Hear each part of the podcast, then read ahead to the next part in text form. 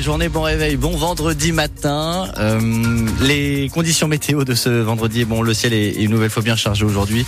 Quelques gouttes de pluie déjà euh, en ce tout début de journée. De la douceur aussi, entre 9 et 12 pour les températures, jusqu'à 13 à Colmar ou encore à Guenot, au meilleur de la journée météo à suivre.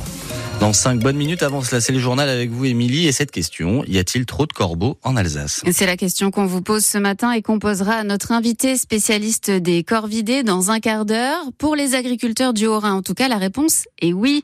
Ils ont manifesté hier avec leur tracteur devant le parc expo de Mulhouse pour demander des tirs de corbeaux, car disent-ils, ils ravagent leurs champs, Guillaume Schum. Norberial est installé à Lutherbach dans le secteur du centre pénitentiaire. Les corbeaux, il n'en peut plus. Ça fait chaque année plusieurs milliers d'euros de dégâts. Les nids, ils sont pas chez nous. Ils sont dans la bordure euh, de la ville de Mulhouse. On ne maîtrise plus rien, quoi. Ils sont à Mulhouse et ils viennent chez vous, quoi. Le matin, je les vois passer et puis le soir, ils rentrent. Ils vont faire leur turbin comme les gens qui vont au boulot. Pendant ce temps, euh, il y a des parcelles entières de maïs qui sont ravagées. Et quand il n'y a plus de maïs, ils s'attaquent au blé. C'est un problème sans fin qui atteint même aussi le Sungo. Les corbeaux viennent jusque dans les parcelles de Jérémy Flieger à Spechbach-le-Bas des dégâts quand on sème les, le maïs et après, juste avant la récolte, ils viennent manger euh, les épis. Sur la commune de Spechbach, on va dire qu'il y avait une quinzaine d'hectares qui étaient impactés par euh, les dégâts de, de corvidés. Après une entrevue avec les agriculteurs, la ville de Mulhouse s'est dit prête, comme Colmar, à procéder à des tirs sur les corbeaux. Plusieurs mesures ont été prises déjà pour éviter la prolifération.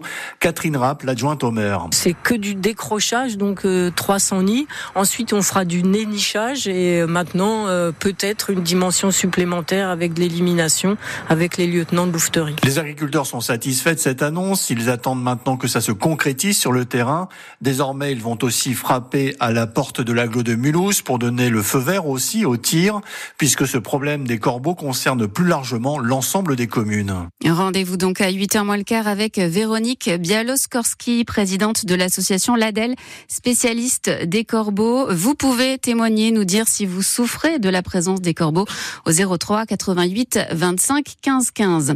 C'est la fin du suspense. Les derniers ministres du gouvernement de Gabriel Attal ont été nommés hier soir. L'ancienne garde des Sceaux, Nicole Belloubet remplace Amélie Oudéa Castera à l'éducation nationale. Guillaume Casbarian est nommé au logement. Il est le député à l'origine de la loi anti-squat. Frédéric Valtou, figure du monde hospitalier, est nommé ministre de la Santé. Olivier Becht redevient député du Haut-Rhin. Il a perdu son portefeuille de ministre délégué chargé du commerce extérieur. Nos voisins allemands vivent depuis des semaines au rythme des manifs monstres. Des millions de personnes ont défilé dans toutes les villes d'Allemagne, extrêmement choquées par une réunion secrète qui a réuni des membres de l'extrême droite fin novembre à Berlin et dont les participants ont évoqué un plan global de déportation de personnes étrangères.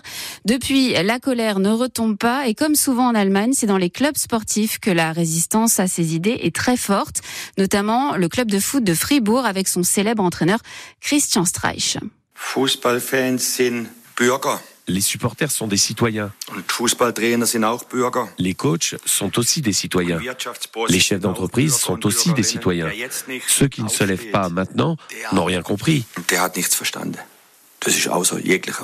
La question ne devrait même pas se poser. Il est urgent d'agir. Et ceux qui ne se mobilisent pas maintenant ou qui continuent à dire que le vote AFD est un vote de protestation ceux-là n'auront pas le droit de se plaindre après. Celui qui n'a pas encore compris ce qui se passe, il ne comprend rien. Et samedi dernier, plus de 30 000 personnes ont manifesté à Fribourg. En Alsace, la famille de Sinem demande des réponses et a porté plainte contre X. La jeune fille de 18 ans a trouvé la mort percutée par un train de marchandises alors qu'elle sortait de son TER il y a un peu plus de trois mois. Complètement incohérent pour sa famille qui évoque un témoignage anonyme. Le TER se serait ouvert du mauvais côté. Le parquet de Saverne indique que l'enquête est toujours en cours. La consultation chez le médecin généraliste pourrait bientôt augmenter. Oui, c'est encore au conditionnel car les négociations entre l'assurance maladie et les médecins ne font que commencer. L'assurance maladie est d'accord pour faire passer la consultation de 26,50 euros à 30 euros, ce qui semble satisfaire les médecins en partie, Cyril Ardo. Une avancée saluée par les principaux syndicats, même si on n'est pas encore au bout du chemin pour MG France. Déjà car une revalorisation à 30 euros, c'est le minimum réclamé par les généralistes. Certains évoquent plutôt la somme de 50 euros.